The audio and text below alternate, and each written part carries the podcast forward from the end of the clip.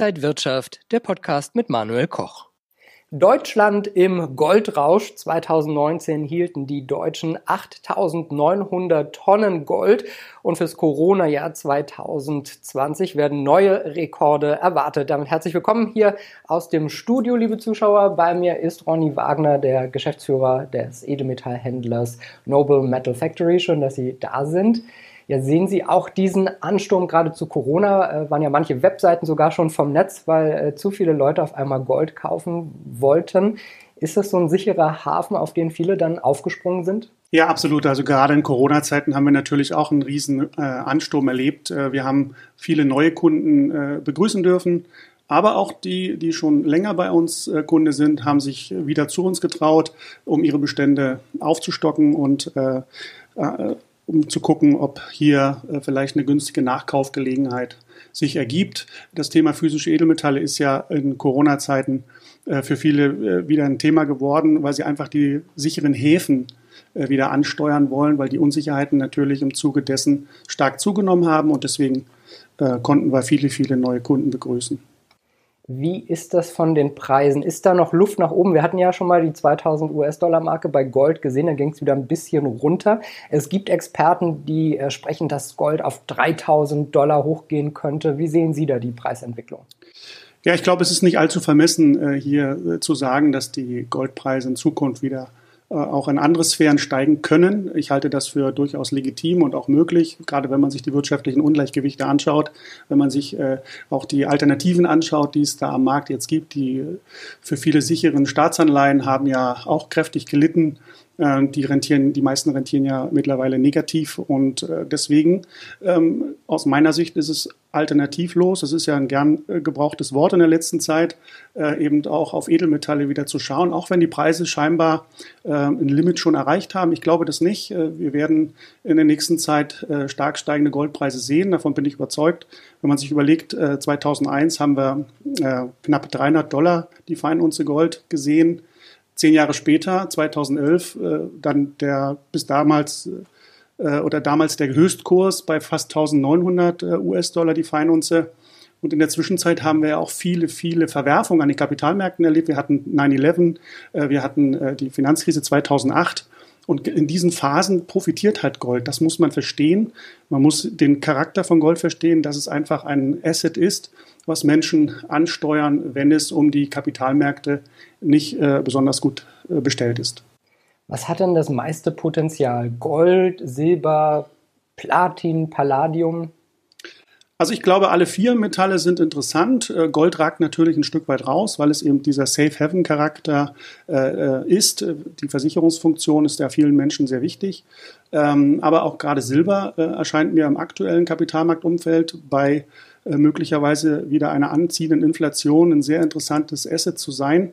Ähm, da sieht man natürlich auch durch den industriellen Charakter von Silber, Platin und Palladium, dass die Wirtschaft ähm, äh, dort die Nachfrage vermutlich in Zukunft wieder steigern wird. Angebotsknappheit ist ja sowieso immer ein Thema bei Edelmetallen. Ähm, aber hier denke ich, äh, ist man gut beraten, einen gesunden Mix aus diesen vier Metallen äh, sein eigen nennen zu dürfen. Jetzt ist äh, eine der Fragen, die ich, glaube ich, immer gestellt bekomme, physisch oder ETFs. Ich gebe das mal an Sie weiter. Was sagt der Experte?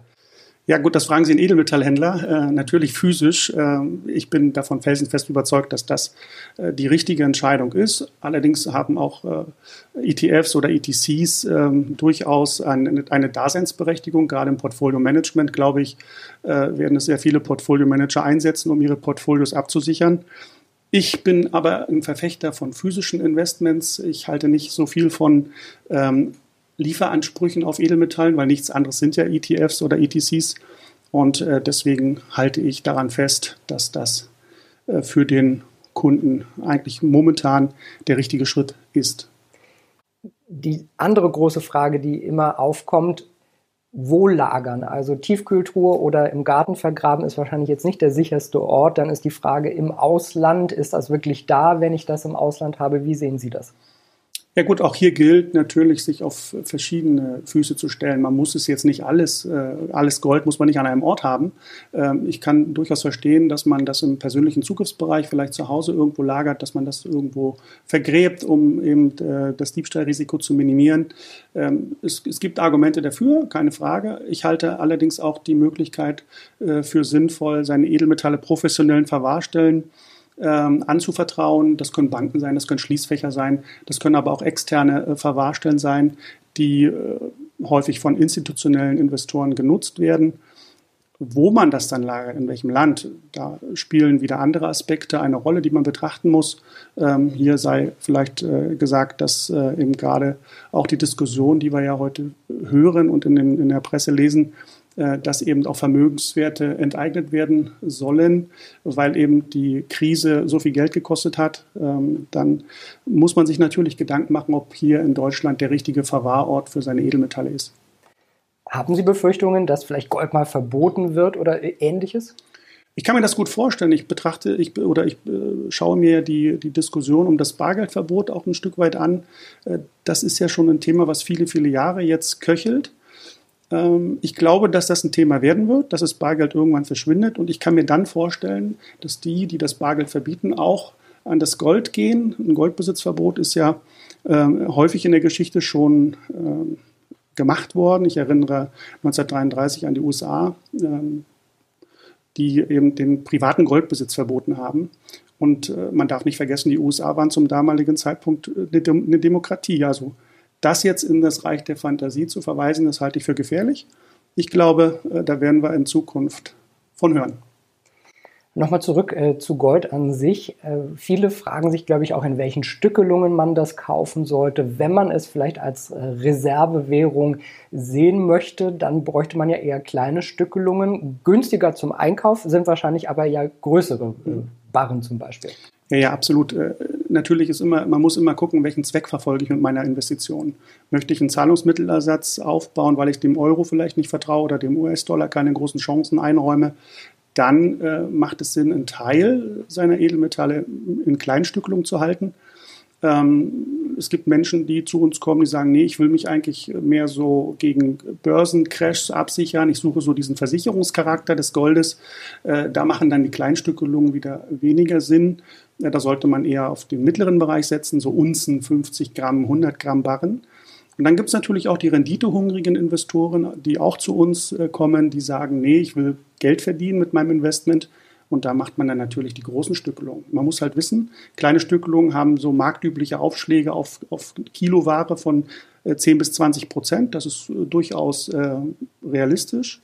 Ähm, die, die, mittleren Stückelungen, also die Unzen und die, die 50 Gramm Barren, äh, liegen so bei 0,5 bis 5 Prozent auf die Kiloware. Und äh, die, die Kiloware ist halt zu Kilokondition äh, zu, zu kaufen. Das muss man berücksichtigen. Wenn man das weiß, äh, kann man ein kleines Portfolio für sich dort zusammenstellen. Zum Anfang der Corona-Zeit haben wir ja so Engpässe gesehen. Erwarten Sie, dass es jetzt nochmal Engpässe gibt oder sind praktisch alle Stückelungsgrößen auch verfügbar?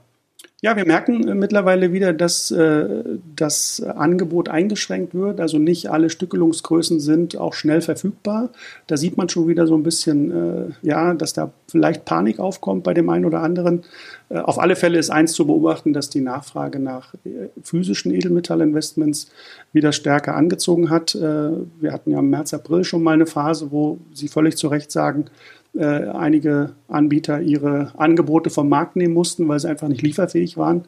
Äh, ich vermute, dass das, wenn das Thema wieder stärker in den Fokus rückt, dass die Menschen sagen, der Kapitalmarkt könnte hier in Schieflage geraten. Äh, Corona ist vielleicht doch noch nicht äh, zu Ende und noch nicht gelöst, dass dann die Menschen wieder sichere Häfen suchen und dann kommt es wieder zu Engpässen. Ronny Wagner, der Geschäftsführer der Noble Metal Factory. Vielen Dank, dass Sie heute hier im Berliner Studio waren und äh, Ihnen, liebe Zuschauer, vielen Dank fürs Interesse. Für mehr Informationen schauen Sie doch auch mal auf die Webseite noble-metal-factory.de und ansonsten wünsche ich Ihnen alles Gute und bis zum nächsten Mal.